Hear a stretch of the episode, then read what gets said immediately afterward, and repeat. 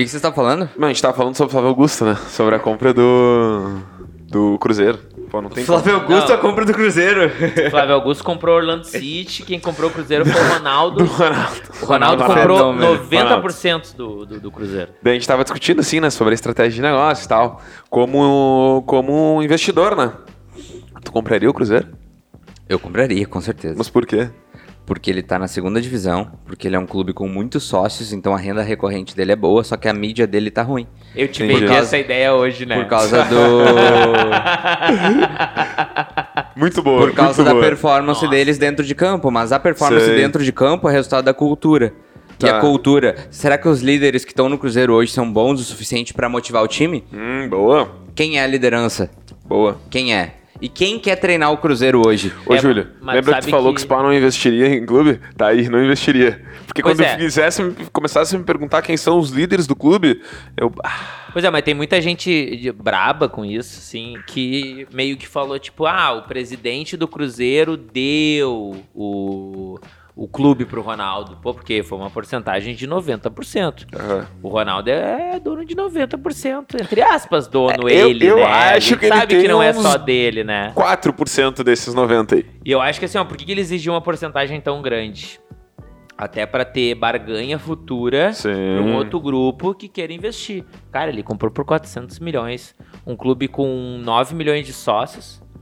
ah, que, tipo assim, ó, é a população de Portugal. 9 milhões. Né? De um estado que é do tamanho da França. Que é Minas Gerais. Crer. Concorda? Então, Concordo. meu, um time seis vezes campeão da Copa do Brasil, duas vezes campeão de Sul-Americana.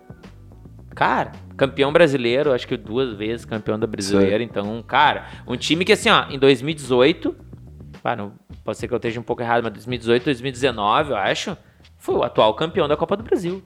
E a Copa do Brasil paga tão bem quanto uma Libertadores. A Copa do Brasil, se eu não me engano, ela paga do início ao fim são 80 milhões, ou quase 100 milhões do Paga início por ao etapas, fim. né?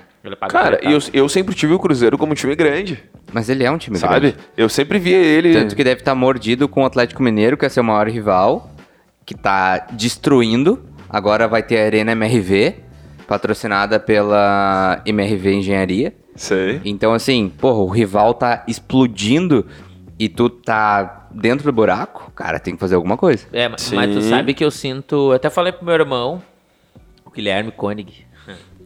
Eu até falei pro Guilherme sobre isso. Eu falei pra ele assim, cara, para o que tu tá fazendo e presta atenção no que tá se tornando o mercado. eh, Tipo assim, ó, tá, tá, tá acontecendo uma. Tá acontecendo agora com o Ronaldo e coisa de comprar um clube. Ô, Mano, isso vai mudar a história do futebol brasileiro. Sei. Cara, posso estar muito errado, né? Como leigo, Não, mas. não vai. Sabe por quê? Ô, mano, vai mudar. Por que, que times grandes investem muitas vezes uma grana fudida, fudida, num atleta, mesmo que em fim de carreira, por causa da mídia? O que o Cristiano Ronaldo vendeu de camisetas do Manchester United, o Cristiano Ronaldo se pagou, pagou a contratação dele na primeira semana. O Douglas Costa, né? Do Grêmio. Mesma coisa. Douglas a contratação é paga pelo faturamento da venda de material de mídia. Porque é marketing. Imagina que um jogador de futebol talentoso e experiente, ele é um influencer. Aí chega lá um, um clube, compra a influência do cara dentro do futebol. Meu irmão, o Ronaldo tem contrato vitalício com a Nike. O, Ro- o Ronaldo, ele tá inserido em streamer de gamer. O Ronaldo, ele tá no... Cara, o, Ro- o Ronaldo, ele tem uma outra carreira agora de empreendedor. Cara, o cara tá no game. Entendeu? Eu, eu sigo gente do game ali, o pessoal do, do, do, do- Call of Duty. Cara, o Ronaldo é um monstro jogando Call of Duty. O nível de competição que tem na, na veia desse cara, irmão, é gigante, velho. O cara é atleta em todos os sentidos. O né, cara é atleta bom. em todos os sentidos. E agora ele entrou nessa pegada de game e o cara. O cara tá derretendo, velho. É, ele tá bem. Nossa, Cara, não sabia que nossa, vocês- direto em. Vocês em acompanharam o streamer. flow dele ou não? Vocês viram o flow? Não vi. Não vi Não vi. todo. Cara, eu queria ter visto. Vi também não vi todos. só. Eu vi uns cortes também. Ele Acho falou que- sobre acho isso ou que não? Eu vou ver, acho que eu vou ver. Falou, falou. E aí que tá. No Flow perguntaram pra ele sobre o Cruzeiro. E aí ele. Pô, o Flow foi quantos dias atrás? Foi antes 15 da, do dias, anúncio, acho. mas é, mas É, uns mesmo 15 tempo- dias. Pô, isso aí é coisa de seis meses que estão negociando, não é de Sim, agora. sim, com e aí no certeza, Flow com certeza. perguntaram isso pra ele, pô, Ronaldo comprou o Cruzeiro, ele... Mas dizem que ele deu um Deu uma spoiler e ninguém sabia. Eu vi- eu vi um negócio assim no Instagram. Ninguém tinha ideia. Sim, exatamente. Porque assim, ó, quem é que tu conhece que comprou um clube brasileiro? Cara, eu não conheço ninguém. Red Bull, né? Comprou acho que parte do O Bragantino, Bragantino. é uma outra... É isso aí, o Não vou tanto dizer o- agora porque eu não tenho certeza. Então... Tanto que esse ano o, o Bragantino ele se chama RB Bragantino e no próximo ano, se eu não me engano, ele vai se chamar já Red Bull, porque é uma transição, né? Isso, e tu sabe que tem um Sei. esquema sobre divisão também? Como assim? Eu, eu li um negócio uh, sobre, tipo assim, ó. O clube, por exemplo, a Red Bull, ela pode ser dona do Bragantino e de outro clube no Brasil. Entendi. Porém, esses dois clubes, eles não podem disputar a mesma divisão. Sério? Pode ser por quê? O que, que eu pensei pra mim? Cara, porque assim, ó, pô, tu tem, vamos lá, Bragantino em segundo e o, sei lá, o Antônio em, em décimo. E o, o Bragantino tá disputando chegar na primeira colocação. Pô, se tu é dono dos dois, que que tu vai fazer? Por favor, né? Sacou? Então, é... Sacou? Sacou? Então, é, essa é a ideia. Então, daqui a pouco é, é é uma... uma... Um conflito de interesses, talvez. Boa.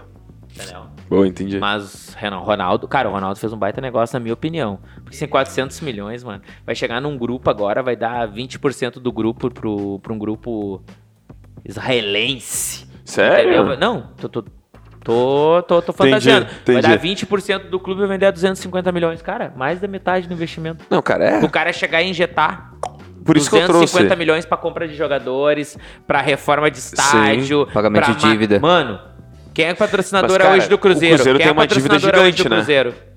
Patrocinadora. Patrocinadora de camisa. Quem é? Eu não sei também. Eu não sei Mas não quem é é. a Nike. Não. Quem é a patrocinadora do Ronaldo? É a Nike. Acabou. Tu acha que eles conseguem Pô. transitar assim tão fácil? Ele é dono de 90% do clube, pode ter contrato. Aí eu concordo contigo.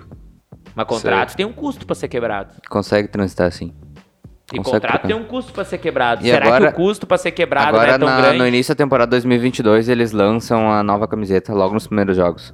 Provavelmente vai ser uma patrocinadora grande, porque Sei. mídia em cima do clube. Ronaldo, é Ronaldo. Ronaldo. É Será o que- Ronaldo. será- gente tá falando dele! Será que vai ter É. uma camisa do Ronaldo? Cara, nós começamos um podcast falando Ronaldo. Tu acha que sim? Eu acho que sim, com certeza. Comemorativa? É. Que responsa de seu camisa 9, hein? Boa. Ah, aham. que responsa de seu Se camisa eu, sou 9, diretor, se eu sou o irmão. diretor de marketing, ninguém usa 9, só o Ronaldo. ninguém. I- Imortaliza a camisa 9 do Cruzeiro ao Aham, Ronaldo. Só o Ronaldo. Cara, é aí que tá, eu nem sei se ele usou a 9 no Cruzeiro. Eu acho que sim. Saiu Ah, muito novo, ele saiu muito novo, né? Aham. Foi em 94 isso. É, eu tinha dois anos. tu vê como o cara deixou um em legado. Pelotas. Tu, tu vê como o cara deixou um, leca- um legado? Eu não tinha nem Nós, nascido. nós- eu- em 94 o cara saiu do Cruzeiro. Sim. No- E agora ele tá comprando o Cruzeiro, que gerou até meme na internet. E tipo assim, eu tinha dois anos de idade. E eu tô aqui agora sentado, Vendo ele comprar. fala- vendo ele comprar o Cruzeiro. Acompanhei vários tempos. Cara, acompanhei a Copa do Mundo ele com meu pai e tal. Então, tipo assim, ó, tinha 10 anos. Então, tu pensa que o cara fica pensando nisso aí, né? Sim. Sim. Que loucura, né? Olha o legado que o cara deixou como não, mestre Ronaldo da é muito bola. foda, né? Muito foda. Demais, demais. Muito foda. Eu vi, meu, eu vi ele jogar no, no Corinthians também. Bah, teve uma que ele pegou, eu acho que foi uma Copa do Brasil, que ele ganha, que a gente perdeu alguma classificação pra eles. Que ele, bah, ele tirou o, acho que era o índio que tava na bola e meteu um golaço, cara, um golaço. Cara, o cara joga demais, não tem. Outro cara que eu gosto ver jogar é o Ronaldinho Gaúcho. Sim. E também tem contrato vitalício com a Nike. Com a Nike, é isso aí. Aham. Ele podia comprar o Grêmio, né? Porra. Pô, mas eu tava Bah. pensando agora, mas também ia ser uma bosta, né? Porque o Assis, né? Mas enfim. Ah, Mas, cara, me fala aí o que, que vocês acham do Flávio Augusto, então, que comprou também um clube e agora vendeu há pouco tempo, né? O Orlando esse- City. O Orlando City, né? Pegou o cara, tirou o cara da divisão que tava, construiu um estádio. Pô, o cara é mestre de empreendedorismo, né? Se ele estiver ouvindo, se um dia tu ouvir, Flávio Augusto, tu é meu mentor, cara. E tu nem sabe. muito, e tu nem sabe, mas tu é mentor. Tu é meu mentor. Aham. E eu posso ser teu mentor na corretagem se tu quiser também, porque eu sou bom em vender imóvel. Ele Sabe tem uns o Flávio gatilhos muito bons. Augusto não ajuda a gente a vender franquia também, junto com o Mário Magalhães, junto com... Com certeza. É. Com certeza vai acontecer então. Oi? Vai acontecer? Vai Amém, acontecer. se Deus quiser. Multiplica. Se Deus quiser. A franquia, com certeza. Esse é o projeto que tá com a gente. ah, mudando um pouco de saco pra mala, né? Mas vamos Sim. ver. Então, a franquia é um projeto que tá sempre com a gente há muito tempo, né? Sim. A gente foi abrindo, a ideia foi sempre essa. Então, ah, obviamente, a gente tem um cara forte pra trabalhar do lado da gente nesse momento. É melhor ainda. Porque né? tocar um negócio a gente sabe, né? Isso, Já tocar tá o nosso feito. negócio a gente sabe. A gente é bom nisso. E executar, a gente é muito bom em execução. Aham. Então, eu acho que tudo parte da execução. Pode ter um projeto, pode ter estratégia, pode ter tudo, mas eu acho que a hora da execução, mano, ela é principal dentro do negócio. É onde o filho chora e a mãe não vê, né, O cara? filho chora, a mãe não vê.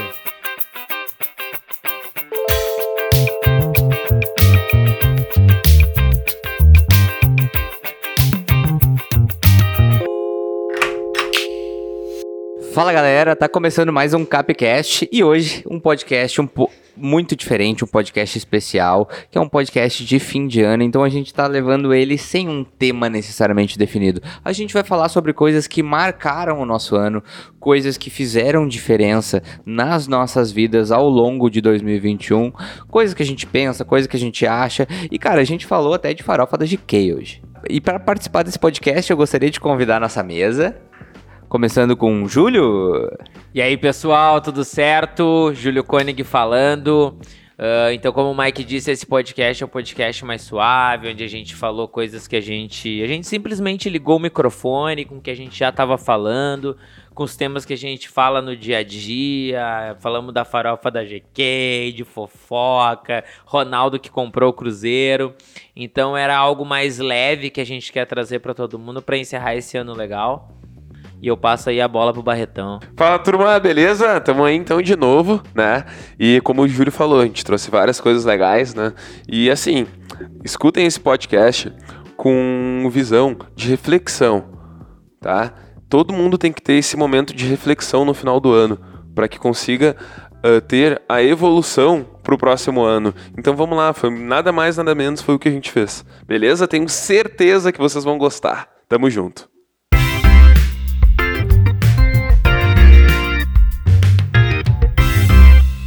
Hoje a gente tá, só pra deixar claro o pessoal que tá ouvindo, tu falou no início, não, né? Não, se você tava no assunto, eu só apertei o botão e vamos dar ali. Beleza. Então, pessoal, hoje a gente tá no aí, encerramento de final de ano, daqui a pouco vai vir o peru, eles vão botar na mesa aí. Brincadeira. Então, daqui a pouco né, a gente tá no, no, final de ano, né? Essas comemorações. Então a gente quer trazer algo mais leve pra quem tá nos ouvindo, entendeu? A gente quer falar um pouco Vamos de falar coisas que a gente fala no dia a dia. Como é que de- foi o nosso ano? como é que foi o nosso ano, coisas que foram satisfatórias pra gente. Então eu acho que é de- é- não é deixar o profissional de lado, que o profissional ele tá sempre colado com a gente o tempo todo, mas é ah, conversar de outras coisas pra mostrar um pouco pra vocês que nem tudo é aquele conteúdo. A gente é também gente como a gente, a gente se diverte, a gente fala besteira, a gente comenta da vida de famoso, que é bom demais, pelo menos eu adoro comentar da vida de famoso. Ele segue, ele segue o negócio de fofoca, cara. Sigo mesmo, cara. Farofa eu da. GK tá por dentro? Farofa da GK, Pô, cara. Dark Room bombou. Assim, ó, vou dizer pra Que que é vocês. isso? Que que é isso? Farofa da GK tá ultrapassada já. Vocês estão ultrapassados faz uma semana. Tá, mas o que que é isso? Ah, não. Porra, não vejo, cara. Farofa da GK, mano. Todos sei. os famosos. GK é uma influenciadora. Famosaça. E a GK, ela fez uma farofa, como se fosse, vamos lá, o que aconteceu agora no final de semana, o do pagode ali, o aqui em Porto Alegre. O que aconteceu agora? Feijoada? domingo? Feijoada com samba. Sei. Ela fez a farofa da GK só com influencers, Só pessoas que da mídia. Começou alguns anos atrás, bem menor. Uma festinha na casa, depois foi um negócio maior, maior, maior. Esse ano teve muita atração. Mano, Caramba. esse ano Ela teve a gastou, Loki ela gastou duas milhas. e 800. 2.800 nessa farofa. E ainda tá chegando os boletos, segundo ela. Caramba, Mano, pagou tudo, hotel, o frigobar. E aí ela, e ela comentou em alguns podcasts que eu ouvi, tipo assim, que ela. Como é que é? Que tinha, tinha gente pedindo até lagosta no quarto, rapaz. Nossa, os caras foram de graça tá pra festa com bebida louco. liberada e os caras tava pedindo lagosta no quarto, rapaz. E os caras que querendo levar o pessoal de casa. Tipo assim, não, eu quero pra mim e pra mais 10 passagens. Tu paga? para, mano.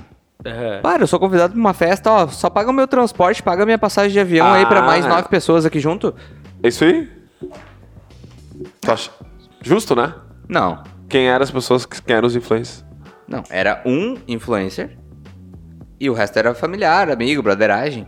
Ah, era uma pessoa? É, tipo assim, imagina que alguém me convida pra uma festinha, deu lá, beleza, eu vou, mas eu só vou se, se tu pagar passagem pro Júlio, pro Barreto, pra Bruna, pra Vitória, É, pro não dá. Christopher, pro Zor. Entendeu? Cara, eu vejo isso como uma estratégia de marketing, né? Mas ela, meu, Nossa, mano. cara, TikTok, ela foi no, ela, ela chamou os maiores TikTokers do Brasil, tá? Os maiores TikTokers do Brasil. Ela chamou todos, todos, todos, todos. E, cara, a festa dela bombou na mídia. Ô, irmão, Tá, e o que, que ela faz, meu? Qual é o core business dela? Ela é influenciadora, irmão. Exatamente, eu Ela é influenciadora. Cara, Eu foda. sei que ela é famosa. Eu não, pra E te tentar agora- te entender, ela é famosa, eu nem sei o que ela faz, mano. E agora ela vai Caralho. começar a fazer da Farofa um negócio. Claro. Ah, mas eu também faria, tem Porque um pro ano que vem já tem gente querendo patrocinar. Muita gente não acreditou nela. Cara, eu vi um podcast dela, vi acho que umas quase três horas de podcast. Ah, cara, ela contando os detalhes do, do, do podcast. Foi no Pod Delas, podcast muito legal, inclusive. Aconselho quem, quem tá ouvindo esse Gosta de podcast. fofoca. Quem gosta de fofoca, esse pode é bom. É só de fofoca? Ah, é bem bom, eu gosto, eu gosto. É? Não, Cara. não, acho que as gurias trazem um conteúdo legal também. Caralho, cara, eu não tô entendendo nada. eu gosto, eu pra não mim, acompanho conteúdo nada disso. legal meu. é fofoca. Eu gosto de conteúdo de fofoca, pra mim é legal. Cara, eu não acompanho nada disso, que loucura. Cara, eu não. Eu também não acompanho, mas eu. Ah, não acompanho. Sabia tudo. Eu ia dizer que não Claro, eu vi um podcast. Ah, tu, tu ouviu nele? Isso eu, tu- tudo. Eu vi. Toda Ah, essa entendi. história que eu sei, eu sei pela Bruna e através do podcast. Foi minha- Entendi, foram minhas fontes. E a Bruna entendi. me atualizou de muito, porque ela acompanhou nos detalhes. Ah, a Bruna acompanha então. Sim, ela acompanhou. Entendi. Ela acompanhou a, a farofa desde o início. Ô, meu, a Bruna e a Vitória, elas falaram disso a semana toda quando aconteceu. Pô, Sério? era assunto, era assunto, era assunto. Cara, qual foi Até uma? eu tava comentando porque eu achei demais. Cara, ô, meu, é uma baita jogada de marketing, irmão. Uma baita jogada de Sim, marketing. muito boa. Ô, meu, tu imagina pra nós, vamos, vamos, vamos, vamos tentar trazer isso pro nosso negócio. Ela fez algumas mídias. Ô, meu, vamos Ao ter- longo Cara, do- rapaz, o Alok tocou, mano. O Alok, rapaz, o Alok, o Alok saiu da casa dele e foi tocar na farofa da GK. Eu até falei sobre isso nos meus stories hoje. Porque eu recebi uma pergunta que era o seguinte: Passar o contato do comercial das construtoras Eu vi. agiliza o processo? O que, que tu achou? O que, que tu acha sobre isso, Barreto? Cara, com certeza. Com certeza. Tipo, tu tá agilizando o processo. Tu tá ganhando tempo. Sacou? E não só tempo, porque a gente tá falando do treinamento do cara. É só a gente fazer a seguinte conta, né? Ah, quantos gestores fazem esse processo numa imobiliária? A grande parte das imobiliárias, elas têm esse processo na mão do, Do gestor. do gestor. E quantos gestores tem numa imobiliária, mais ou menos? Depende da imobiliária. Cara, uma imobiliária pequena. Um. Uma imobiliária grande? Cara, Três, normalmente as equipes quatro. não têm mais do que 15, estourando 20 pessoas. Cara, É. 20 pessoas pra um gestor. Uhum. Vamos botar esse cálculo. Cara, imagina o processo. Imagina se esse cara não tá. Demanda no cara. Demanda, muita demanda. É muita coisa, cara. Muita demanda. É mais fácil criar talho. Muita demanda. Mas eu acho bem melhor. Mas, mas é uma crença muito limitante sobre isso. Eu tive muito essa crença. No início, eu não queria passar o contato da construtora pro corretor, porque eu pensava assim, cara, corretor, por que, que ele vai querer trabalhar comigo? Ele vai pegar, vai abrir a imobiliária dele, vai ter o contato do cara, vai cadastrar e acabou. Só que não faz sentido. Por quê? Como crença limitante, eu entendo que é muito fácil a gente acreditar nisso. Mas a grande verdade é que não é por isso que a pessoa trabalha contigo. São por outros motivos. Sim. E são esses outros motivos que tu precisa potencializar. Sim. Então a minha resposta, quando me perguntaram isso, foi de sim, eu tinha essa crença limitante que eu não deveria passar o contato pro corretor resolver algumas demandas. Mas com o tempo eu entendi que, cara, o meu negócio não é sobre centralizar a informação, é sobre criar um ambiente que seja tão foda, tão foda, tão incrível que não faça sentido a pessoa não querer estar dentro desse ambiente. E agora eu vou te dar um adendo disso que o Mike falou. Eu tinha um contato de todas as construtoras. Tanto que eu trouxe construtora aqui pra dentro da CAP. Eu tinha contato de todas. E eu tô aonde? Aqui. eu tô aqui. E sabe o que, que é. Sabe por quê? E cara, e se uma pessoa sair da CAP hoje, eu não vou ter o menor problema em dar todos os contatos de consultoras pra essa pessoa. Porque eu quero uma pessoa com que eu possa contar aí na rua. Porque vai chegar uma hora que a gente vai ter uma bola dividida de algum cliente, eu quero poder ligar pra pessoa, poder. Eu tenho uma frase pra isso. Eu quero que os meus concorrentes sejam meus amigos. Entendeu? Porque eu quero chegar e ligar, como já aconteceu várias vezes quando eu Muitas tinha vezes. imobiliária antes. Eu liguei várias vezes pro Mike e disse, ô meu, nós estamos com uma bola dividida, cliente XXX, e é isso. Cara, 50, metade pra vocês, metade pra mim. Quem segue com a negociação, a gente entrava num consenso ali, quem tava mais perto de fechar com o cliente, chegava na negociação e vendia pro cara. Por que, que eu vou me degladiar com quem tá do meu, com quem é meu companheiro, com quem, cara, eu sei que eu posso contar, sei que pode ser algo recíproco. Entendeu? Quando acontecer de lá, ele vai me chamar, quando acontecer daqui, ele vai me chamar. E isso foi uma coisa que até deu algumas tretas com uns corretores, assim. Por quê? Os corretores lá na época me perguntavam assim: Ah, por quê? Não sei o que. Eu falei assim, cara, eu jamais eu vou comprar uma briga com outra imobiliária, que é do meu conhecido, por causa de 5 mil reais. Ah, 4 mil reais? Ah, me poupe. Entendeu? Eu jamais vou fazer isso. Entendeu? Porque não é dinheiro nesse momento. Quem pensa sobre isso, tá pensando no extremo curto prazo. Extremo curto E prazo. pensa, tipo assim, que esses 5 mil reais ele vai fazer muita diferença na vida da pessoa. Claro. E na vida de algumas pessoas até faz, momentaneamente.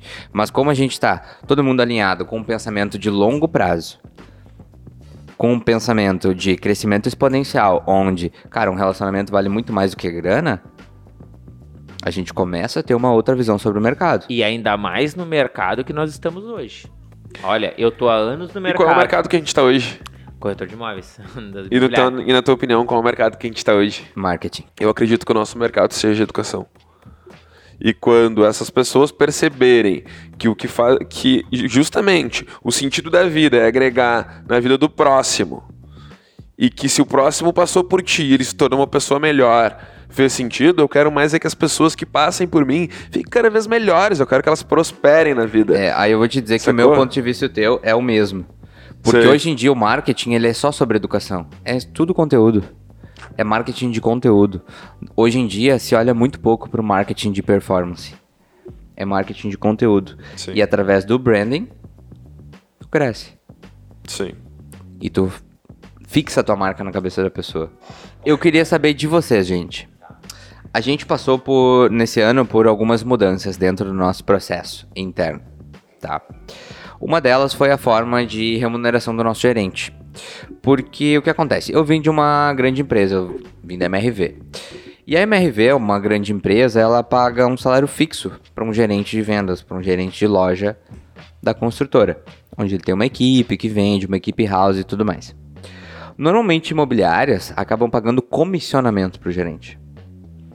Por quê? Pagam comissionamento porque exime do risco de não ter faturamento ou de ter uma equipe que não produz. Então, por eles não quererem assumir essa culpa da venda, eles jogam no rabo do gerente, literalmente. Esse tipo assim, ó, faz vender, senão tu não ganha. Aí. E te vira, igual o corretor. Ou tu arruma cliente e vende, ou tu não ganha. E aí a gente entra naquele velha corretagem. Exatamente. E uma das coisas que a gente fez no início, justamente por não ter condições financeiras de, pô, sustentar um gerente, aquela coisa toda, com um salário fixo muito alto, com uma folha de pagamento muito alto, cara, no início nossa, nossa empresa fazia pouquíssimas vendas mês. Com o tempo a gente cresceu. E nesse crescimento, a gente decidiu optar por pagar um salário fixo para um gerente. Um salário fixo para um gerente. O que, que vocês acham sobre isso? Vai lá, Júlio, por favor, tem Eu? mais propriedade. Cara, eu acho, eu acho bom, velho. Eu acho sensacional, porque assim, ó. ah, principalmente pro, pro. É que assim, cara. ah, vamos, vamos resumir, tá? Ah, mas daí o. Não vamos nem entrar em valor e tudo mais. Mas aí muita gente vai pensar assim, porra, mas e se eu produzir pra caramba e der tudo certo e a minha equipe produzir pra caralho? Tu vai ganhar algumas outras metas, várias outras metas, que tu pode aumentar a tua, a tua grana que tu recebe. Aí. Entendeu? Meta, super meta, atingimento de meta. Então, tem, tem várias coisas que. vários gatilhos de meta que tu consegue receber ali. Porém, ah, é muito fácil hoje para um gerente chegar numa empresa e tal, tal, tal, pegar uma equipe que já tá com 20 corretores, botando venda pro mês todo mês, chegar ali, sentar na janelinha e usufruir os frutos de uma empresa autogerenciável que nem é a CAP. Sim. né? Tô falando um pouco de CAP para uma questão autogerenciável, onde o nosso corretor ele tem a- o trabalho do corretor, que a gente entrega mais a questão da venda na, na, na mão do corretor, porque eu acho que ele A é gente- o mais interessado A na gente venda. desenvolve o corretor o suficiente para ele comandar, executar e direcionar todo o processo dele e que o processo seja executado sem falhas. Exatamente. E o gerente ele vai ficar ali na, como é que eu vou dizer, na contenção. Mais um ponto que beneficia ele ter contato diretamente com a construtora. Com certeza. Exato, porque facilita o processo. Pô, vamos lá, um gerente hoje com 20 corretores. Tem muitas imobiliárias que a imobiliária centraliza o envio de documentação na imobiliária. Nossa, cara, isso é uma demanda sem tamanho. E aí, e aí ele te bloqueia o teu crescimento. Né? Porque vamos lá, tu tem 20 corretores, daqui a pouco, pô, abriu a segunda loja vai ter 40, terceira loja vai ter 60. Então, o nosso, a nossa ideia sempre foi construir um processo onde o corretor se- andasse sozinho. Sim. Entendeu? Então, nesse momento onde E tu tá fosse- construindo uma equipe, é de extrema importância que tu consiga desenvolver esse negócio sem estar pensando que tu tem que pagar o teu aluguel. E ah, é um- não, mas eu vou pensar que eu tenho que pagar o meu aluguel, mas o teu salário vai estar ali para isso. Tá dentro? Entendeu? Então, te organizar pra colocar dentro daquilo ali. Entendeu? E pra mim basicamente é isso. E quando tu chegar, e lógico, mesmo quando tá no início da equipe, tu vai ter meta, super meta, atingimento de meta. Então, mesmo que no início tu tenha poucos corretores, tu vai ter como tu ganhar mais. E quanto mais corretores tiver, melhor vai ser o teu desenvolvimento, melhor vai ser os teus ganhos, porque tu vai conseguir ganhar mais pela quantidade de clientes, de corretores que tu tem. O que, que tu acha Eu- sobre isso, Barreto? Eu acho que no início é de extrema importância, sim. Sei. Cara, Vai, eu cortei o Júlio legal, né? Não. vai, vai, vai, vai, vai. Não. Desculpa. Capaz. uma vez a gente tava gravando, quando o meu primeiro podcast que eu gravei. Eu, o Mike e o Siqueira. Um beijo pro Siqueira. Amo ele. Ô meu. O Mike fez uma pergunta e o Siqueira. Siqueira matou no peito, tu lembra? Qual? Ele matou no peito. Meu, não lembro qual era a pergunta. Não ele lembro. falou: Não, não é. Pô, isso aí, isso aí. O que, que tu acha, Barreto? tu lembra dessa? Sim, lembro. Matou no peito e jogou pra mim. Mas, cara, vamos lá. Ahn, depende do ponto de vista, tá? Eu acredito que o comercial, ele é... Ele é o coração da empresa. Sacou? É o oxigênio.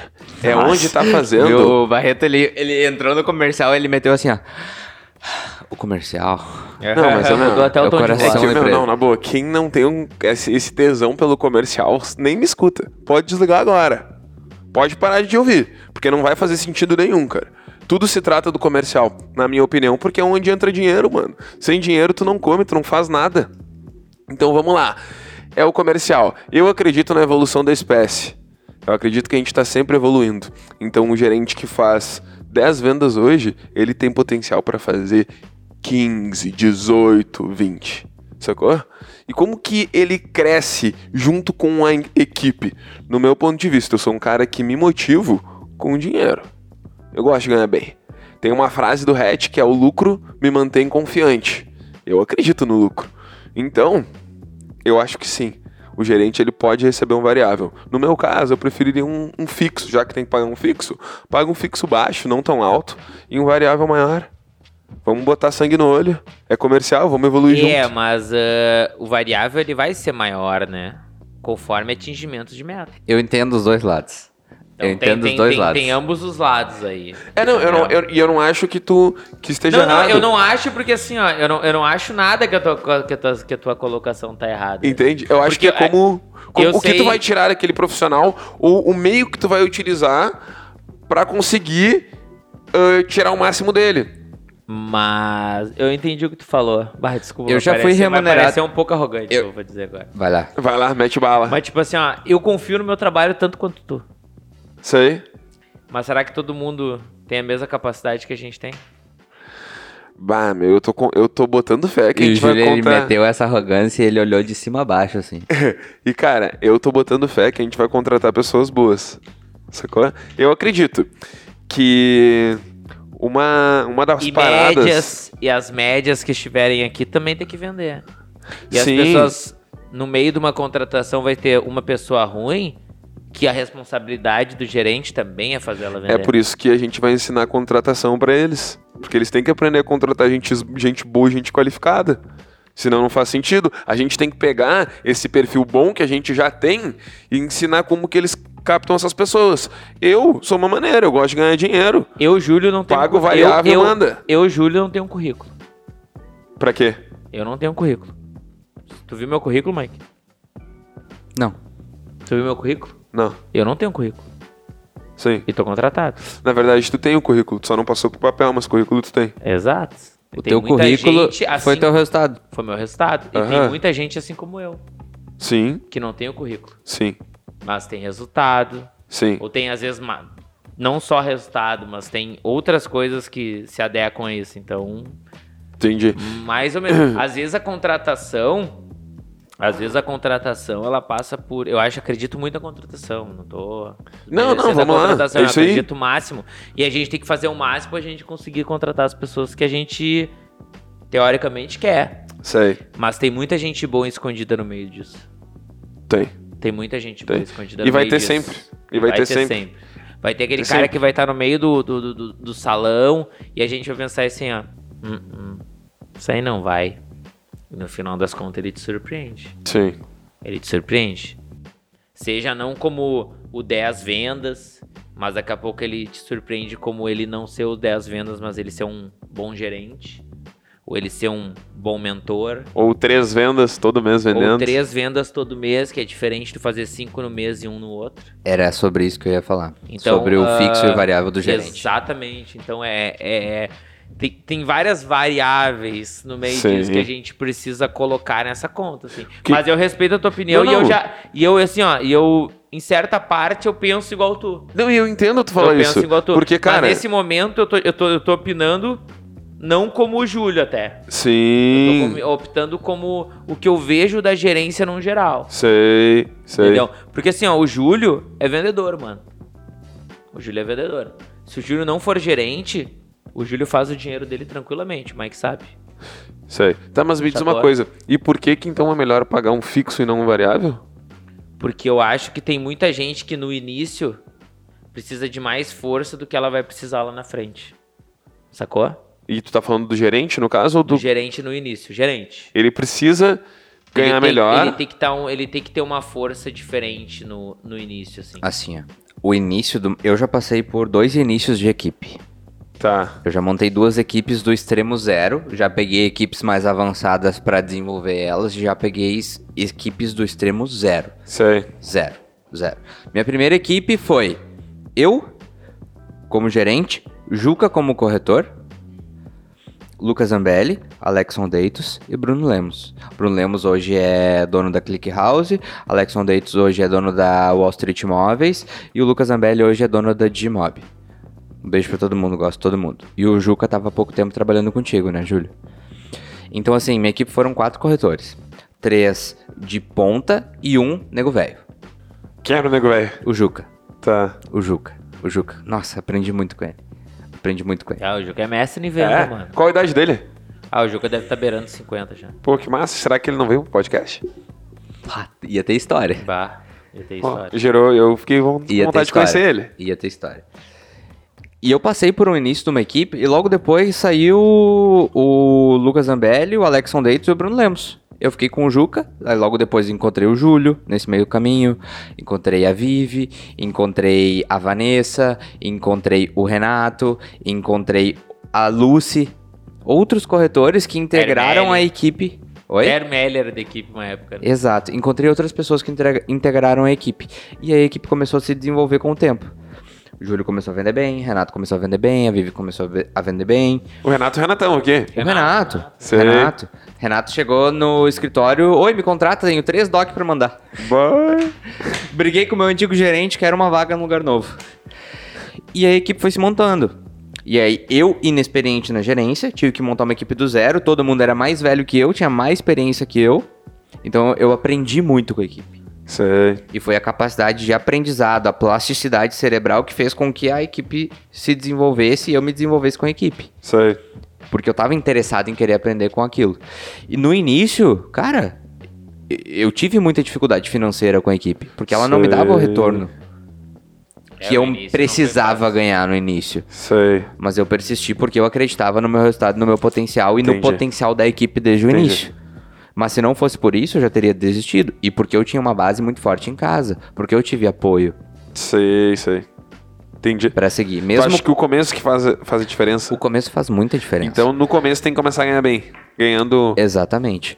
Porque se a pessoa for boa, for boa, mas ela tiver um emocional fraco, ela padece nesse ponto. Entendi. E aí tu faz com que só se desenvolva dentro do mercado pessoas que encarem na gerência, onde elas têm uma equipe do zero e elas sejam extremamente qualificadas, mas impede que eu pegue um cara mediano que transforme ele num excepcional. Tá, mas cara, ganhar bem é quanto pra ti? Ganha bem é ganhar todos os meses, no mínimo, mais do que o meu custo de vida. E um Sei. gerente autônomo numa equipe inicial não ganha isso. Sei. Ele ganha 500 reais, mil reais, 1.500 Entendi. reais, dois mil reais no gerente, como gerente de uma equipe de corretores de imóveis, que o corretor de imóveis é uma profissão que imagina- majoritariamente ali- ganha bem. Quando eu coloquei a base do gerente, eu pensei nesse valor. Eu pensei ali uns 1.500, 2.000 e o resto paga variável, por ser maior. Eu pensei, bom, esse cara aí ganhando variável, ele vai se puxando, ele vai acompanhando o crescimento dele junto com o bolso dele. Mas não é só a gente que escolhe o salário do gerente. Porque a gente é uma empresa que está se organizando de uma forma para ser uma empresa, pô, uma empresa com valuation de milhões de reais. Sim. E para um crescimento, pensando lá na frente num futuro IPO, não tem como eu crescer com um prestador de serviço onde eu escolho o salário. Eu sou regido por um governo e esse governo tem normas que Sim. o trabalha- trabalhador, de, trabalhador de carteira assinada precisa receber um mínimo, Sim. que é o piso Sim. Do setor. Então, o gerente de loja, um gerente comercial, ele não pode ganhar no- menos do que 3.150 reais, por exemplo. Sim. Então é por isso que o salário fixo não pode ser tão baixo. Entendi. Eu não posso contratar um PJ ou dar um salário por fora. Não. Eu sou uma empresa organizada que estou pensando num crescimento de longo prazo. Então, mesmo que custe mais caro para mim agora, eu tenho que fazer o certo desde o início. Entendi. Eu não sei porque que o Mike perguntou pra nós. Não, ele queria falar. É, eu Ele acho. queria falar. Aham. Ele, que, ele queria. Aham. Muda a pauta. é isso aí. E ele, e ele, e ele, foi, ele veio tão fundo que tava me convencendo. Não, só um pouquinho. Convenceu, né? Te Pá, não, é isso aí, tá certo. Mas tá. é, eu acredito nisso aí. Mas então, é porque eu já vi isso acontecer. Ele me normalmente convenceu no valuation. Quando ele começou a falar de valuation, eu, puta, ele Mas vai sabe o que acontece? Muitas empresas olham pro gerente e pensam assim: esse é o melhor cara do negócio, esse é o cara que mais tem que ganhar dinheiro, Sim, tá? Só que acontece, a gente tá montando um negócio que ele vai ser franquia. sim. Ele vai ser um negócio franqueável. Ou seja, vai ter uma pessoa que vai estar acima do gerente que vai ser o dono da franquia. É isso aí. E esse cara, ele pode ter várias franquias sem ter que meter necessariamente a mão no operacional, porque o operacional vai estar todo resolvido por conta do processo que a gente elaborou. A gerência é muito fácil de fazer, né? Tu tendo suporte por trás, tendo método, é só tu tocar, né? Exatamente. Então a gente vai ter um franqueado que vai ganhar mais do que o gerente. O gerente não vai ser o cara que mais ganha na empresa. Sim. Vai ser o franqueado. E aí eu gero uma oportunidade de crescimento. Pô, uma pessoa extremamente motivada que pensa em, putz, isso aqui é pequeno pra mim. Ele vai poder ter uma franquia, ele vai poder ter duas, três, quatro, cinco. Sim. Quantas ele conseguir dar conta de fazer performar. Tudo bem. Ou assumir outros postos. Respondida a tua pergunta? Esse é o meu ponto uma. de vista sobre isso. Eu, eu ouvi o de vocês também, né? Entendi. É isso aí, meu. Eu acredito que todo mundo tem que ganhar dinheiro. Quanto mais a gente ganhar, melhor a gente vai ficar. É, e cara, e pensando numa, num, num crescimento exponencial que a empresa tem, isso é muito bom a pessoa que ela tá entrando no negócio, ela num- numa empresa, ela avaliar, entendeu? Tipo assim, pra onde, pra onde essa empresa vai ir, cara? Qual que é a ideia dos Sim. caras, entendeu? Aham. Qual, qual que é a ideia desse negócio? Ainda mais a gente tá entrando num negócio, pô, é diferente de tá entrando numa multinacional. Saca? É parar de Vamos- se preocupar com o final do dia, né? Isso, exatamente, exatamente. É olhar o ano inteiro, cara. negócio, o ano Aham. O ano todo. Porque na verdade a gente corre, né? Não é uma corrida de 100 É uma metros. maratona, Não, é uma uma Maratona, maratona. é uma cara. maratona. Maratona. E aí, dentro disso, eu faço outra pergunta. Quanto foi que vocês, enquanto corretores, ganharam no último ano? Vocês que estão nos ouvindo. Ah, Tá? tá. No ano. Uf. Ou seja, vai ter que. Eu, eu- não, eu, tava, eu tava assim, bah, não, mas só um pouquinho, ele não me perguntou se eu quero falar. Como é que ele vai me perguntar? E aí o que acontece? Ao longo. No final do ano, muitas vezes o corretor ele passou por meses, porra, onde ele foi destaque, ganhou prêmio, vendeu muito, mas em outros ele vendeu muito pouco. E aí ele teve muitos momentos de holofote, mas no final das contas ele ganhou menos do que o cara que vendeu três todos os meses. Aham, no vendeu todo dois, deu a três, mesma dois, coisa. três, dois, três. Um, dois, um, dois, um, dois. E sabe por que isso? Porque o segredo do jogo, meu, de novo, é olhar o ano inteiro e a constância. O jogo se trata de constância, meu, de, de tu te manter constante, O sacou? tempo todo sem parar. O tempo, to- o tempo todo. É alta performance, meu. Eu digo assim, ó. Eu digo assim, ó. Pega um, um, um, um, um, dois, um, um, um, um. Eu penso mais ou menos assim, sabe? Não sei se vocês entenderam o que eu quero dizer. Sim, entendi. Dois, dois, um, um. Três, três, três, dois, dois, dois. Sacou? Aham. É a constância de crescimento. Eu Sei, penso muito sei, nisso sei. aí, entendeu? Porque vai chegar um momento, e pra mim foi assim, tá ligado? Vai chegar um momento que tu consegue manter uma constância de venda. E aí quando tu chega numa constância de venda, tu ganha primeiro lugar em ranking de construtora, de corretor que faz volume muito grande no mês só. Mas é que, meu, tu sabe qual é a jogada? Não é verdade? O negócio Sim. é É que aí. o 5, o 6, né, é fruto do volume que tu tá, tu tá construindo ao longo desse tempo. Claro, né? claro. Por isso que o segredo tá no volume. Porque E é- quanto mais volume tu E é fizer. por isso que quando eu trabalhei como corretor, eu sempre tinha o mesmo volume. Tinha o quê? O mesmo volume de investimento. Sei. o mesmo volume de captação, o mesmo volume. E dali eu ia pra cima. Sacou? Sei. E aí eu consegui aumentar a minha constância mensal. Sei. Entendeu? Sei, sei. Enquanto tinha gente que fazia cinco nesse mês, eu continuava nos três. Outro mês ele botava um, eu botava três. A média, a mesma. Aí no outro mês o cara cansou. Ele Botava vendeu. dois e eu, três. É isso aí. Aí no outro mês o cara botava 3 e eu 4. Aí o cara botava 6 e eu 4. Sacou? Sim. No longo Porque eu prazo trabalhava, tu, eu tu trabalhava fazia o mais. mês todo pensando nos 12 meses do ano. Porque é isso que me importa, quanto eu ganho no ano. Sim. Não quanto eu ganho no mês. É isso aí. Tu já fez tuas metas? Vocês já fizeram as metas de vocês pro próximo ano? 2022, ah, Não eu tenho ainda. elas mentalmente, mas eu vou. As minhas, assim, vou, eu Metas vou elaborar pessoais. agora Ainda semana não. que vem. Vou sentar com a minha esposa, Vitória, e a gente vai sentar semana que vem pra elaborar as metas da família. É isso aí. As Ah, minhas metas pessoais eu sempre faço na última semana. É, eu também. Sei. Eu também. Sempre faço na Sei. última semana de dezembro. Cara, eu não fazia. E vou não te dizer um passava negócio, papel esse assim. ano as minhas metas pessoais são muito maiores que as metas pessoais do ano passado. As minhas também. Ah, as minhas também. Muito maiores. Bah. Que loucura, né? Ah, Não, ma- mas aí que tá. Aí que Mas tá. a gente sabe que é Nós estamos possível. em do- 2021 para 2022. De 2020 para 2021 não chegou nem perto da evolução que eu tenho nessas metas de 21 para 22. Como é que é? Volta, volta, volta. Vamos volta. lá. Quando eu elaborei 21, 20 para 21, Tá. tá? Ah, as metas que eu elaborei 20 e 21 não chegaram nem perto do que eu elaborei para 21 22 Entendi. de meta. Entendi. Sacou? São muito maiores. Muito maiores. É isso aí. Entendeu? Em projeção, assim, em- são muito maiores. Tá E ligado? tu já, já fez suas metas, Barreto? Eu já, claro. E aí? Tô... Só falta eu jogar pra matriz agora. Entendi. Só falta isso, jogar pra matriz e, e colar no, na frente da cama, assim, no teto. Dormir olhando pra ela. Isso aí. Mas, meu, eu fiz sim. E é isso. A lei da atração, né? Sim, meu. Aham. Sim, tu tem que entrar em Tu flow. olhou essa do, do, do cheque no, no teto? Essa do cheque no teto é bom, né? Não tô ligado. É que eu não lembro muito bem, cara, mas eu vou te contar, assim, a, a questão da lei da atração. Eu acho que. Deixa eu ver. Essa eu acho que era do cara que queria ganhar um milhão. Tá. E aí ele pegou uma nota de, de, de dólar, né? E colocou um milhão, na fez uma nota de um milhão e colocou no teto, assim. Olha só. E aí todo dia que ele levantava de manhã, ele olhava pro teto, assim. Olhava, pá, acordei, pá, um milhão, porra. Um milhão. Aí ele disse assim, ó, cara, não cheguei no milhão. Mas cheguei perto. Mas eu busquei um milhão. Minha mentalidade era um milhão. É isso aí. Tá ligado? Eu não cheguei no milhão, mas isso eu cheguei perto. Então, cara, você chegou perto, Tu, tu- e tu Tá bom, visualiza, tu visualiza algum número ou não? É, Tu tem essa visualiza, pegada? visualiza. Quanto que tu visualiza? Não sei se tu abre, fala Ah, abertamente sobre números. é- é, pode Tu, tu- tu já viu lá em casa, né? Eu tenho 50 milhões estampadão, assim. É. Onde era pra ser uma TV, tem um quadro e 50 milhões. E, meu, essa é a meta. É, pô. De patrimônio. Pô, uma vez eu ouvi falar que o, que o Caio Carneiro tinha 10.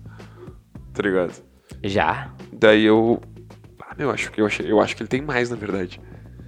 É que assim, ó, é, na realidade é patrimônio líquido, né? É, patrimônio líquido é. o que tá no teu imposto de renda. É, Aham. Mas o que que tá imobilizado? Por exemplo, a equity de uma empresa, é, isso aí não tá. Sim, isso não tá. marca. É mais, Cara, é mais, é É, mais, é mais. eu acho que até líquido. Bom, se bem que ele teve um boom agora, né, nesses últimos anos. Mas é, eu quero 50 milhões, foda-se. É isso aí. É isso aí, de dólares. Cara, esses dias. é, esses dias o, o Vini veio com essa daí. O meu primo, né? Cara, não, em dólar, dólar, a gente tem que ganhar em dólar, em dólar. E eu, ah, meu, não, não vou mentir pra vocês, não era em dólar, era, era em real. Sacou? Mas por que, que não pode ser em dólar? É. Entendeu? Ainda Primeiro- mais no, no jeito que a gente tá, né? É isso aí. É isso aí, meu. Primeiro a gente bota a meta, depois a gente descobre como que a gente chega até ela. Eu também acho, eu sou dessa opinião também. A meta é essa aqui. Agora, como é que a gente vai fazer pra chegar? E Ah, me diz uma coisa.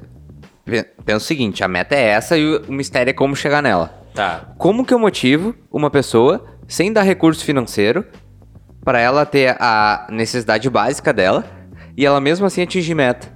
Que é o não dar um salário fixo e cobrar resultado de um gerente, por exemplo. Ah, tu voltou na ação do gerente? Aham. É, porque eu quero saber, Aham. a gente falou de meta, agora me veio isso na cabeça. Como, Como que eu motivo uma incentiva? pessoa sem a necessidade básica resolvida? Sem dinheiro. Tá, mas. Sem necessidade básica, básica resolvida. Porra, tu ganha. Quanto que é teu custo de vida hoje, Barreto? Tu, te- tu vive com mil reais de salário? Não. Não tem como? Dois Não. mil. Dois Vive. mil. Não. Não, não tem acabou. como. Não, Mas não é que- Não, não, só E um se a pouquinho. pessoa ganhar não- isso e tiver que entregar resultado? Como eu motivo ela? É. Então vamos lá. Dá pra gente fazer essa conta, tá? Vamos botar aí, a grosso modo, um gerente que ganhe 0,4% sobre uma venda, que é muito. A maioria hoje ganha 10%. Que é o 0,3, né? Não, não. Depende Ah, da venda consultora. Depende da venda consultora. Vamos botar o 0,4 aqui. Tá. Então, 10% sobre 6.600 reais. Então, tu tem que fazer uma equipe, teoricamente, que venda. 10. Então, 10. Aí que tá. Quanto tempo tu vai demorar pra montar uma equipe que venda 10? Sim. Sim. Cara, ah, E vamos lá, nós estamos falando disso aqui, né? Ó, pra quem não tá vendo, constância, né? Porque não adianta tu chegar com uma equipe no mês e ela fazer 10 e no outro mês ela fazer 3. 3 vezes 600 em média, né, pessoal? Média. sim. Vai dar 6 vezes 3, 18. 1.800. Paga teu custo fixo?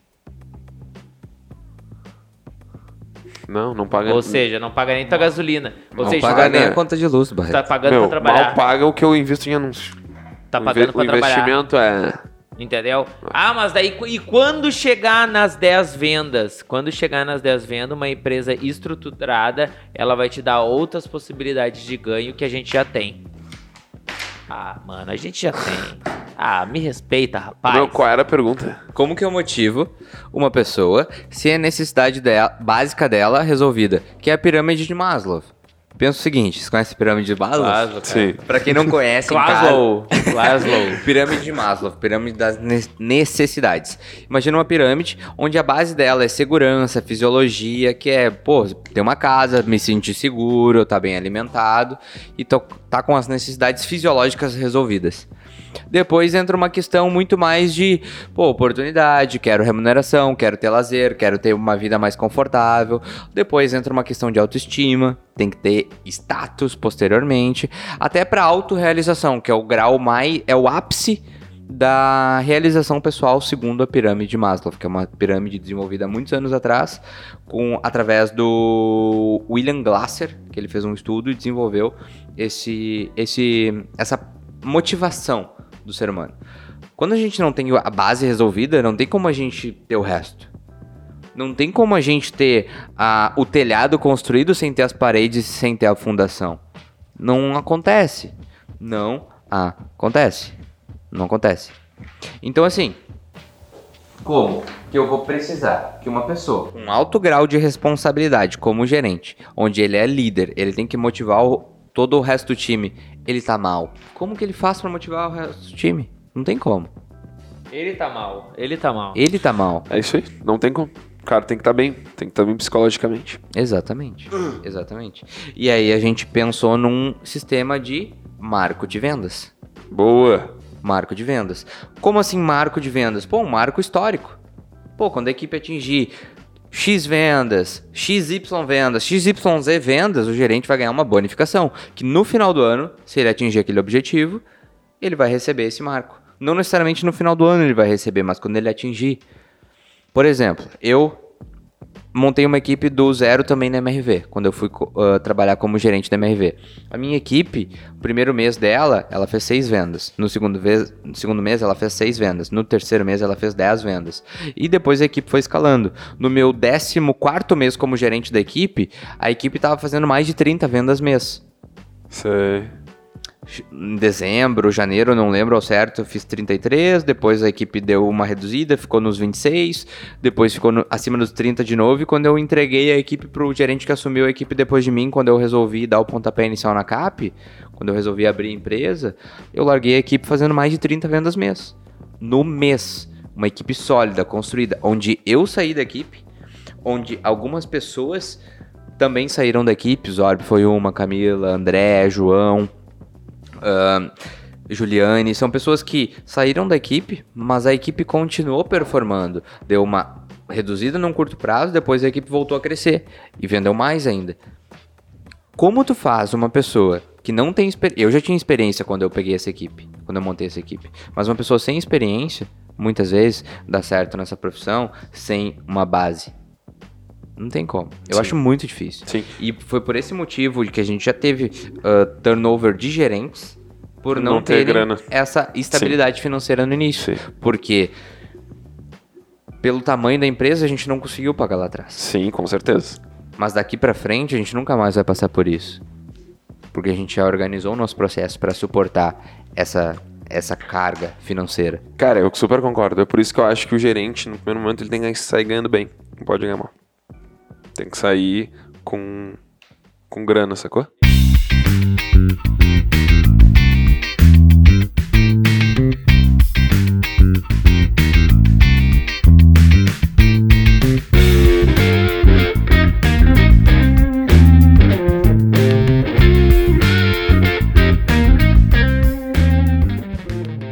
Te mandaram pergunta ali, Julio? Mandaram, mandaram. Como é que foi? pergunta. Manda Vamos pra lá. Só monstro aí, hein? Opa, essa não foi pergunta, desculpa. Qual foi a maior dificuldade desse ano pra vocês? Qual foi a maior dificuldade desse ano pra vocês? A gente vai falar pessoal hoje ou profissional? Ah, o que quiser, na real. Eu acho que o que Então, tu quiser, beleza. mano. Eu acho que assim, ó, acho que aqui a pessoa que perguntou tá relacionando a profissional. né? A profissional. Entendi. Cara, posso começar? Claro. A minha maior dificuldade esse ano foi ter conversas difíceis. Como Por- assim? porque muitas delas eu não tinha estômago pronto pra isso. Ah, no nosso dia a dia, cara, às vezes a gente tem que ter conversas difíceis com uma pessoa que é muito próxima da gente, uma empresa no estágio inicial como a nossa, ela tem muitas pessoas que são do círculo pessoal trabalhando ainda. Com uma empresa, num, quando ela cresce e tudo mais, isso tende a, a não existir mais tanto. Mas como a gente foi uma empresa que cresceu lá no início, na nossa essência, com pessoas que tinham um relacionamento muito próximo, amigos de infância e tudo mais, foi um- uma dificuldade muito grande que eu tive esse ano. Ter conversas difíceis. Porque por muito tempo eu protelei conversas difíceis com pessoas do meu círculo pessoal, onde as conversas eram, eram de âmbito profissional. Eu protelei isso porque, cara, era difícil pra mim, então por muito tempo foi postergado. Ah, e aí, na jornada de desenvolvimento pessoal que eu tive ao longo do ano, eu, putz, criei esse estômago e tive muitas conversas que, cara, há três anos atrás, quatro anos atrás, eu não conseguiria ter. Conversas muito duras. Muito duras. Pô, eu tive que passar por desligamento de familiar meu. Eu tive que ajudar nessa decisão. E a minha decisão foi sempre sendo profissional nesse ponto. E pra mim foi uma grande dificuldade esse ano. Conversas difíceis. Essa foi uma delas. Boa. Depois tem outras. E pra Boa. ti, Júlio, qual foi? Boa. Cara, eu tava pensando aqui o que foi a maior dificuldade pra vocês esse ano. Eu acho que assim, ó, pra mim foi ter. Cara, o que, que eu vou te dizer? Vou te usar umas palavras mais bonitas, assim, mas foi. Ter encarado um projeto novo pra mim foi uma dificuldade que eu tive, assim, porque eu tinha mentalmente e fisicamente um processo alinhado. Teoricamente, estava bem desalinhado, mas eu tinha um processo meu que estava funcionando, de, um- de uma história de tipo assim, eu abri um escritório, eu botei gente para trabalhar, botei corretor, e eu tive que tomar a decisão de tipo assim, cara, quando o Mike me chamou, tipo assim, ó, pega esse pessoal, traz tudo pra cá, vamos se embolar. Então, pra mim, isso foi uma, uma dificuldade, assim, que eu tive que, que tomar uma decisão muito séria pra mim. E, tipo assim, não, não me arrependo em nada da decisão que tomei, mas nesse âmbito, assim, foi uma das coisas mais difíceis que eu, que eu tive que passar Entendi. e tal. Tudo bem. Sabe que eu, eu tive que aprender que a maior riqueza é da família. Vem da família. Sacou? Porque se tu não tá bem conectado com as pessoas que tu gosta, tu não prospera no trabalho. Tu tem que estar com todos os âmbitos equilibrados. A vida é um equilíbrio. É, um, é apertando esse parafuso aqui, aquele ali, aquele lá, aquele aqui. Então essa foi a minha maior dificuldade, foi aprender na prática que sem família, sem pessoas que tu goste, né? Entenda a família como vocês quiserem, né? Mas a família é a maior fonte de prosperidade. Esse foi o desafio. Tem outra aí? Boa, tem. Vamos lá. Outra perguntinha aqui. Essa foi, foi, foi, foi profunda, né? Foi. Nossa, a gente fez assim, uh, É, é que essa faz sentido pra mim. né? Falei com o coração. Ah, o resto não foi coração. O resto- O resto não. Aqui, ó, aqui, ó, da corretora. Ó. Como lidar com um cliente ansioso? Foi o que veio na minha mente agora. Porra, como lidar com um cliente ansioso? Boa. A gente passou por uma juntinhos, né? Uhum. Cara, eu acho que o primeiro passo, né, é tu tentar tranquilizá-lo, né? E trazer ele, tentar tranquilizar ele de alguma forma, tá? Por mais que isso não vá. ah, ansiedade, tem formas de tu lidar com isso, né? Ansiedade todo mundo vai ter um pouquinho, tem pessoas que vão precisar de. Todo mundo precisa de tratamento.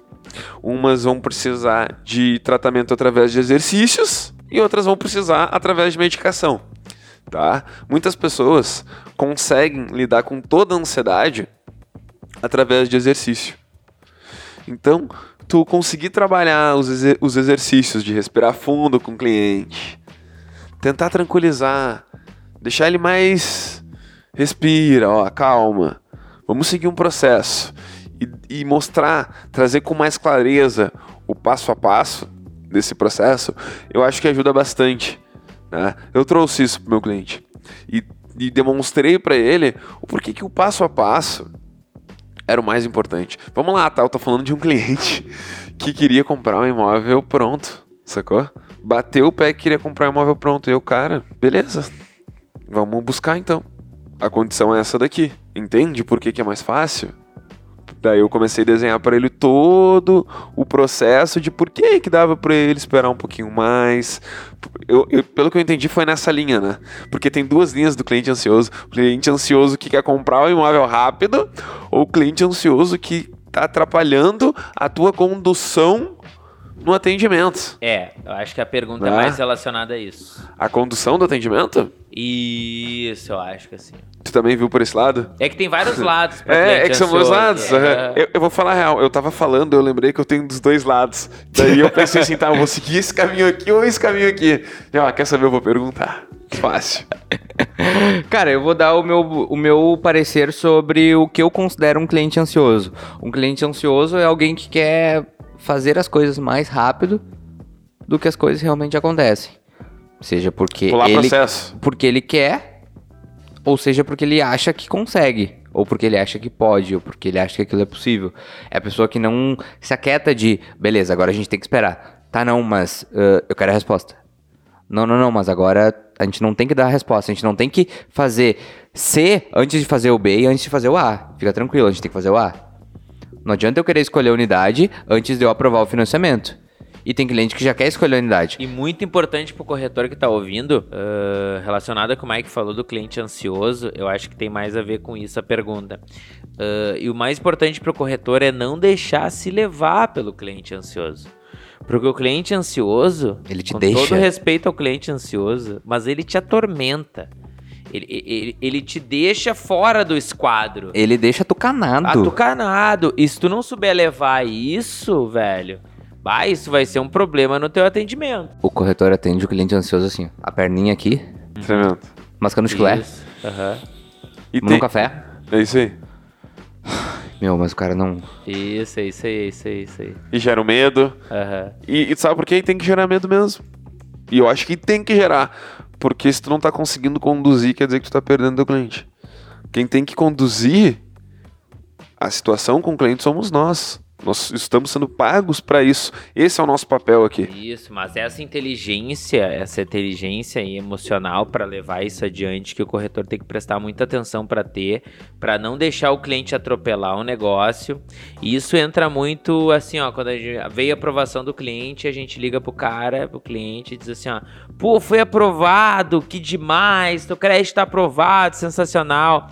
Qual é a pergunta que o cliente faz? Tá, mas como é que ficou? Quais Como é que valores? ficou? Tá, mas que quanto tem que dar? Como que ficaram os valores? Aham, Como é que ficou a entrada? E, E a eu- parcela? E aí o corretor assim, ó. E agora? Eu falo, não falo, falo, não falo. Não, falo, ele falo. até marca com o cliente, não, vamos marcar amanhã, a gente vai fazer o fechamento e tudo mais, eu te mostro como é que ficaram os valores, e o cara diz, ok, beleza, amanhã tá o horário, eu tô aí. E aí, 15 minutos depois o cliente manda um WhatsApp, tá, mas me manda como é que ficaram os valores. Só pra mim me adiantar, porque assim, ó. Se a proposta não for boa, eu não quero nem ver. Essa é- é- esse é o tipo de pressão que o Sabe cliente é ansioso tudo? coloca. Que É. se o corretor for ansioso também, ele surta nessa Claro, daí. Ele surta. ele surta, ele surta, ele surta. E eu acho que cabe muito, isso é muito importante pro cara saber levar. Cara, se o cliente é ansioso, se ele não pode esperar, cara, deixa ele esperando. Deixa ele esperando. Quando eu fiz meu psicólogo, eu sou um cara muito ansioso. Quando eu fui no meu psicólogo, meu psicólogo disse, ó, o que que te deixa ansioso? Falei, tal coisa me deixa ansioso.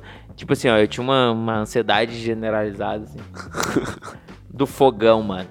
Eu tinha que todo dia levantar, então fazer o café e tal. Antes de sair, eu tinha que conferir se o fogão tava desligado.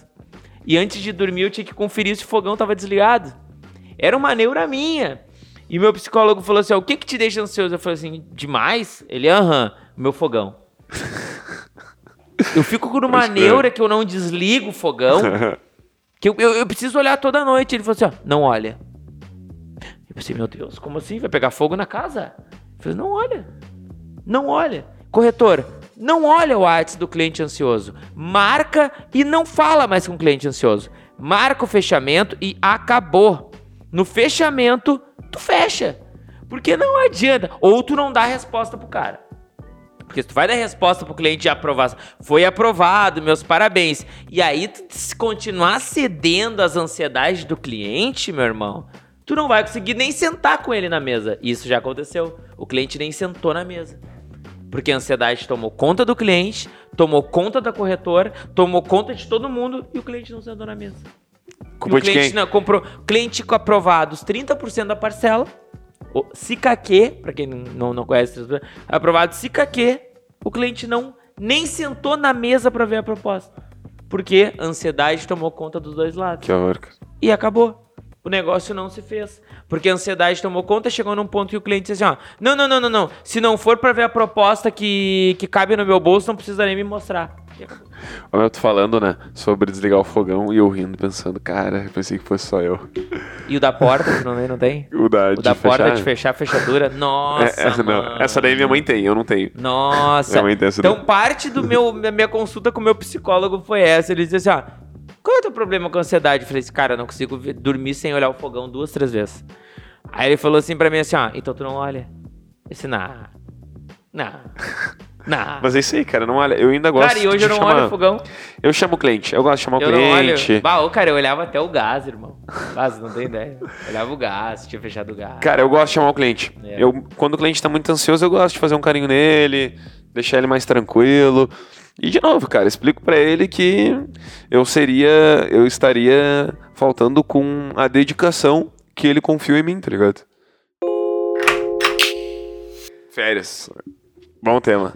Assim, eu acho que é justo a gente falar sobre esse tema, porque o corretor ele é autônomo. E autônomo, ele não tem carteira assinada. E carteira assinada normalmente tem um mês de férias ao longo do ano. Dos 12 meses trabalhados, um mês é de férias.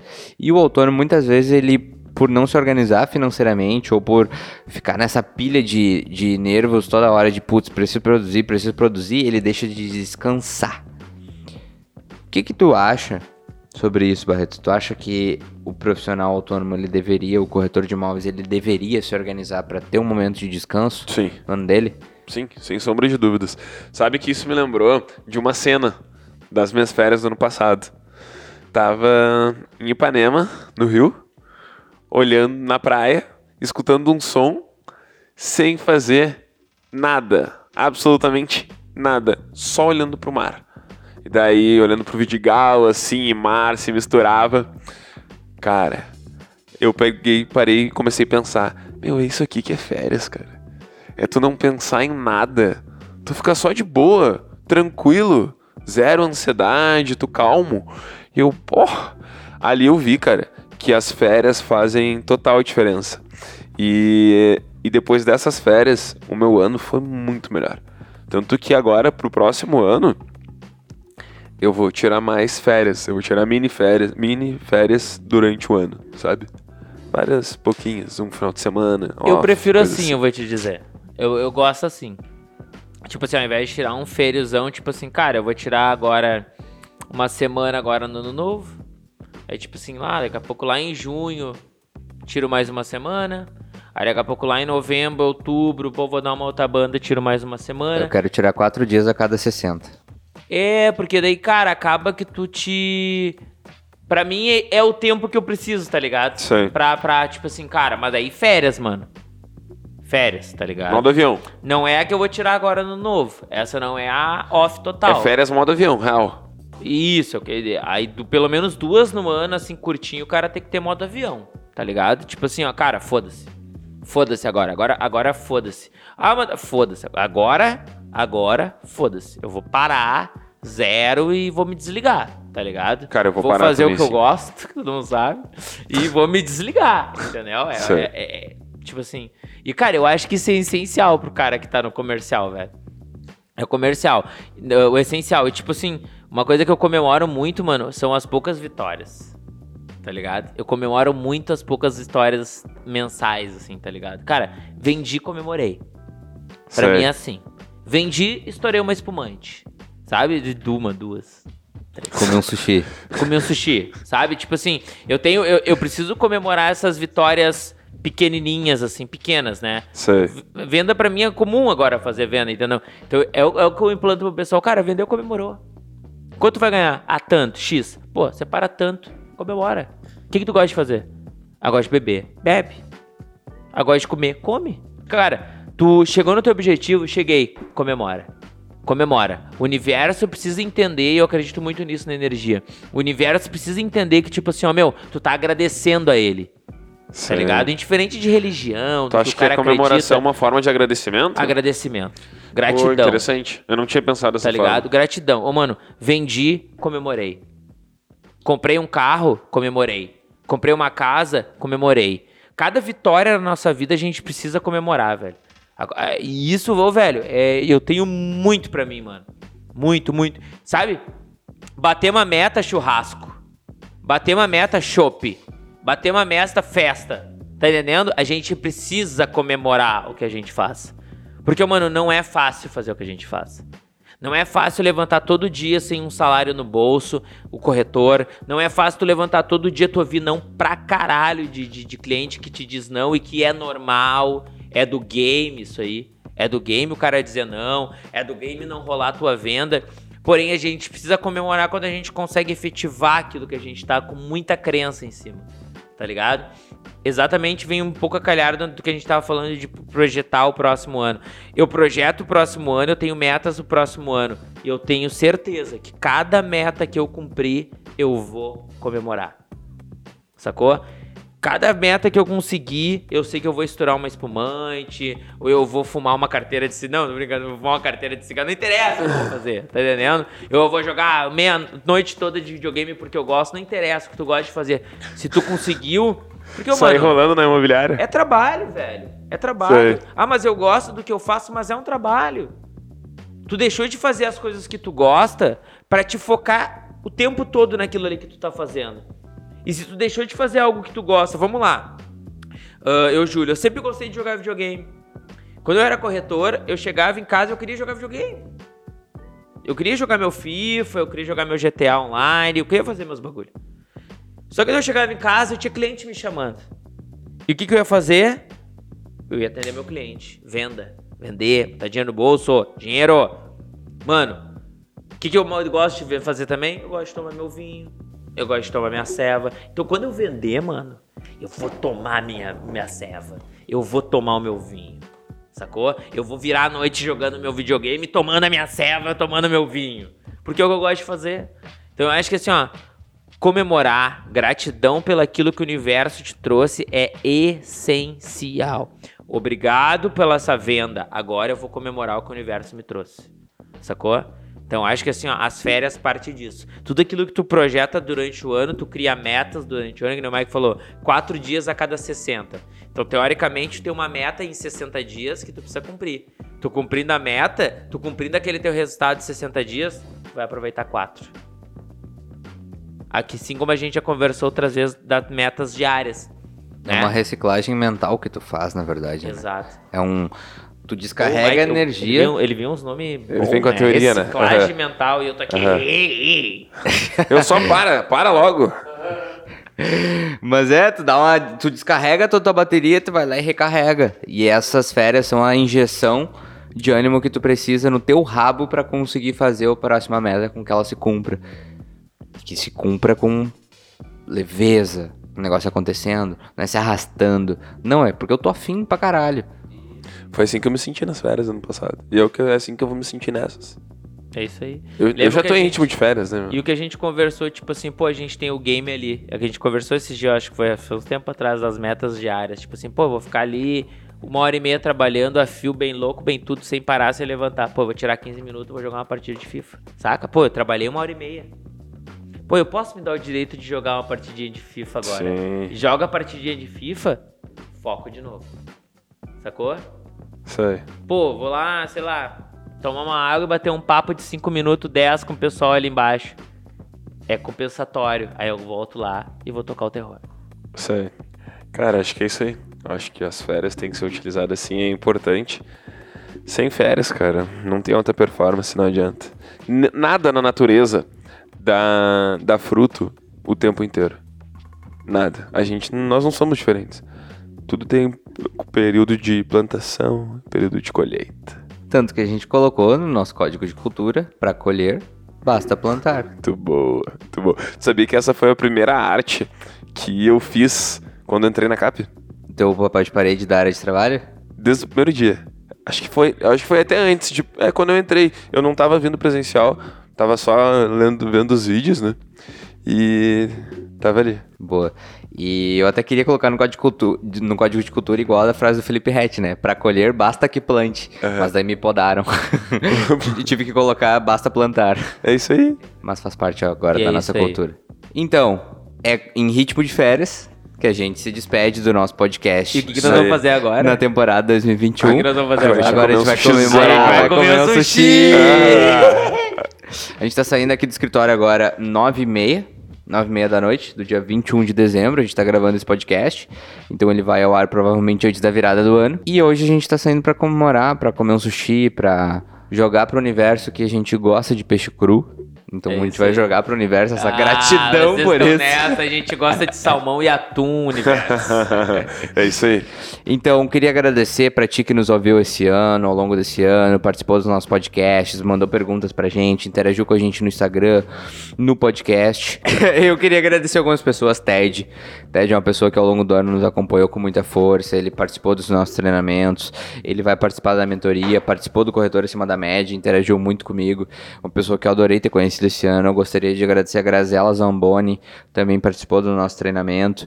Eu queria agradecer ao casal uh, Ana Flávia e Fábio, são um casal batalhador que trabalha na MRV, que confiaram no trabalho desde o início, participaram do corretor acima da média, estão tendo resultado hoje em dia. Então, eu sou muito grato por essas pessoas confiarem no meu trabalho e, cara, acima de tudo, eu sou extremamente grato a todo mundo que faz parte da CAP hoje. Isso aí. Porque todas essas pessoas acreditaram no potencial do negócio, acreditaram no potencial das pessoas que estavam por trás desse negócio. Então eu queria agradecer Barreto, queria agradecer Júlio, queria agradecer Vitória, queria agradecer Bruna, queria agradecer Zorbia, queria agradecer Siqueira que são pessoas que participaram da construção da empresa nesse ano. Queria agradecer a todos os corretores que fazem parte da CAP, os gerentes que fazem, que fizeram parte da CAP. Júlio por ter aceitado essa ideia, Renata por ter abraçado essa ideia. Então, cara, tem muitas pessoas. Eu seria injusto se eu não falasse o nome de todo mundo. Então é, é por isso que eu tava meio contra isso, porque é muita gente, é muita gente. Hoje na CAP, cara, eu tenho que ser grato, eu sou grato por todo mundo Sim. que tá na CAP hoje. Porque todo mundo comprou um pedacinho, comprou uma sementinha, que tá sendo plantada agora, aos pouquinhos. E lá na frente todo mundo vai colher os frutos dessa sementinha. Então eu sou grato por todo mundo que Amém. comprou. Cara, Amém, eu sou amém. grato à minha família também. Meu pai, minha mãe, minha madrasta, minha irmã, Camilinha, meu Dindo, que faleceu no meio do ano. Sou grato a todo mundo. Porque quando eu comecei, eu virei corretor esse ano. Né? E cara, quando eu dei o peitaço, ninguém falou assim, hum, será? Todo mundo vai, vai, vai logo. Se der problema, me liga. Sacou? E graças a Deus, tamo aí. Ah, eu Firmão. vou agradecer então também. Cara, Cara, eu queria agradecer a toda a minha família que sempre acreditou em mim. É que eu não consigo, né? Me, me emociona. Então consigo, chora então, irmão, consigo, bora. É isso aí. Queria agradecer a minha família, minha esposa que confiou em mim, que acreditou no, no- nessa nova nova indiada que a gente tá entrando aí nesse novo projeto.